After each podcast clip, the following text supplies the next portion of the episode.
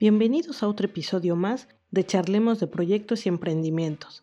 Yo soy Leticia Venegas y te estaré compartiendo tips y recomendaciones con base en la experiencia que he tenido a lo largo de estos 13 años dirigiendo proyectos. Y estoy segura te podrán ayudar en tus retos profesionales y te animarán a dar ese paso para diseñar el proyecto de tus sueños. Cuando somos los responsables de dirigir los proyectos, estamos encargados de administrar sus recursos financieros, humanos, materiales, etc. Y es por eso que debemos gestionarlos de una manera profesional y no solo para salvaguardar los bienes y el buen nombre de las organizaciones, sino también porque nuestras acciones tienen que estar apegadas a un código de ética y responsabilidad profesional. Todos los que estamos certificados como Project Management Professional ante el Project Management Institute tenemos que apegarnos a su código de ética, el cual está integrado por cuatro valores. Responsabilidad, respeto, imparcialidad y honestidad. Es por eso que en el episodio de hoy les quiero platicar de casos en los que se puede poner en riesgo nuestra ética por situaciones que se nos presentan en nuestro día a día al dirigir proyectos.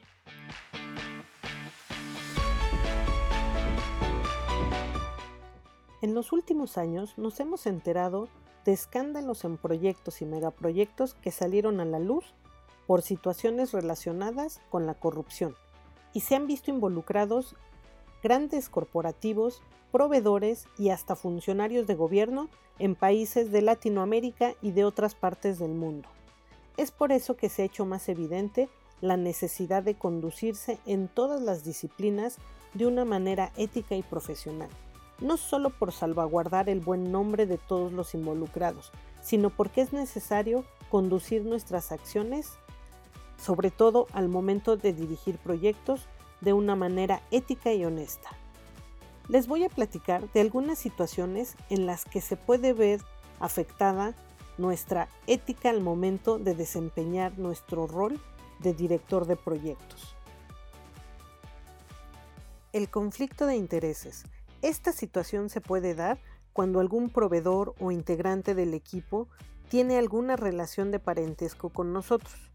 En situaciones de este tipo, lo más recomendable es comunicar el posible conflicto de intereses a nuestro jefe o cliente según sea el caso. Si ellos confían en nuestra imparcialidad, nos permitirán continuar con las actividades o en caso de que lo consideren necesario, podrían poner a otra persona a realizar estas contrataciones para que nosotros no estemos involucrados y estaríamos cumpliendo con nuestro valor de la honestidad. No utilizar formatos o plantillas de trabajos anteriores, ya que se estaría vulnerando la propiedad intelectual de las organizaciones que te contrataron de manera anterior para desarrollarlos. Y en apego a nuestro valor de responsabilidad, tendremos que buscar plantillas en sitios que sean compartidos, siempre y cuando se mencione la fuente, para no caer en problemas de propiedad intelectual. Pero es muy importante tener esto en consideración, ya que a veces se nos hace muy fácil utilizar algún otro diseño generado anteriormente por el hecho de decir lo hicimos nosotros pero lo que no estamos tomando en cuenta es que al nosotros ser contratados por una empresa, ellos tienen el derecho de la propiedad intelectual, ya que nosotros estamos brindando nuestro servicio y poniendo nuestra intelectualidad a generar cualquier activo o proceso que será para la organización, no es nuestro. También es nuestra responsabilidad brindar información de forma transparente y clara a las personas que estén autorizadas para consultarla. Y esto no necesariamente tiene que ver con reportes o carpetas de proyecto. También puede ser desde dar información real y verídica. Es como cuando nos preguntan por el estatus del proyecto y nosotros respondemos que todo va bien a pesar de saber que se tienen riesgos muy grandes o retrasos considerables. Recuerda, por más mala que sea la información que tienes que dar, Siempre nuestro deber es decir la verdad y en apego al valor de la honestidad. Mientras más rápido sea comunicada esta información, mejor se podrán tomar decisiones para mitigar y lograr solucionar el problema. pero es muy importante que siempre toda la información que nosotros proporcionemos desde un correo o una simple conversación tiene que estar basada en la verdad. Sabemos que no conectaremos con todas las personas que nos toque trabajar y que incluso con algunas tengamos pocas cosas en común. Sin embargo, recuerda que debemos trabajar en un ambiente de armonía y no estamos obligados a ser los mejores amigos de nadie. Es por eso que no debemos de tener favoritos en nuestros equipos de trabajo, ya que debemos ser imparciales al asignar tareas y ser muy objetivos al momento de gestionar a los miembros del equipo.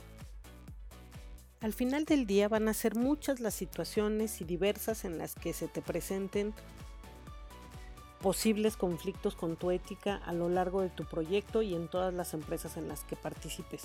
Yo lo único que te puedo recomendar es que siempre hagas uso de esta brújula moral de los cuatro valores. Respeto, responsabilidad, imparcialidad y honestidad. Ya que al final del día tú eres la cara que está representando al proyecto y a la empresa a la que perteneces. Es por eso que te quiero platicar sobre algunas situaciones que me ha tocado vivir en estos últimos años y algunas han sido bastante extrañas y tienen que ver con este tema de la ética. En una ocasión, realizando un proyecto con una empresa, nuestro contacto con el cliente quería sacar ventaja y contratarnos directamente ya que nosotros habíamos llegado a través de un tercero, y él nos quiso ofrecer más dinero para sacar a la empresa que había contratado. Por supuesto que mi respuesta y la de mis colegas fue decirle que no, no solo por lealtad a la persona que nos había invitado a este proyecto, sino por la forma en que quiso abordar la situación, ya que pensó que al ofrecernos más dinero de por medio sacaríamos a la otra empresa. No solo se molestó por haberle rechazado su propuesta, sino que le escribió a su jefe para decirle que no habíamos aceptado y encima por error nos copió en su correo. Así que más penosa la situación no pudo haber sido para esta persona. En otra ocasión, me pasó con uno de mis alumnos que quería aplicar para una oferta de trabajo, muy buena según lo que él me platicó. Yo suelo asesorarlos un poco cuando están en proceso de contratación, porque a veces me piden ayuda para revisar su currículum o para darles algunas recomendaciones durante la entrevista. Pero aquí mi sorpresa fue mayúscula, cuando esta persona pasó al siguiente nivel del reclutamiento y me marcó un día muy temprano, para decirme que le habían pedido realizar un examen para que comprobara que tenía los conocimientos alineados a las mejores prácticas del Project Management Institute. Mi sorpresa fue porque yo pensé que la ayuda que él me pediría era para prepararse para este examen, pero no, simplemente él quería que yo le pasara las respuestas, o si podía, yo me conectara en línea y respondiera a su examen. Por supuesto que solo le dije que no y además de no ayudarle, lo terminé bloqueando de mis contactos. Eso no solo era una falta de respeto, el pedirme que le resolviera su examen, sino el simple hecho de que pensara que yo le ayudaría a hacer una trampa de este tamaño, me enojó mucho. Y más cuando intentó decirme que me pagaría como consultoría por el tiempo que me llevara pasarle las respuestas. y así van a ser varias las situaciones que nos toque vivir. Sin embargo, yo solo les puedo decir que recuerden que nuestras acciones son las que nos definen más que nuestras palabras. La ética no es subjetiva, ya que los valores y la forma de apegarnos a ellos eh, son los mismos aquí en China. Y si en algún momento de tu vida profesional tienes que elegir entre tu ética y tu trabajo, yo te recomiendo escoger tu ética, ya que siempre podrás encontrar otro trabajo. Gracias por escucharme y te recomiendo que esperes los próximos episodios ya que estaremos también hablando de temas muy interesantes. Recuerda, este es el mejor momento para diseñar el proyecto de tus sueños.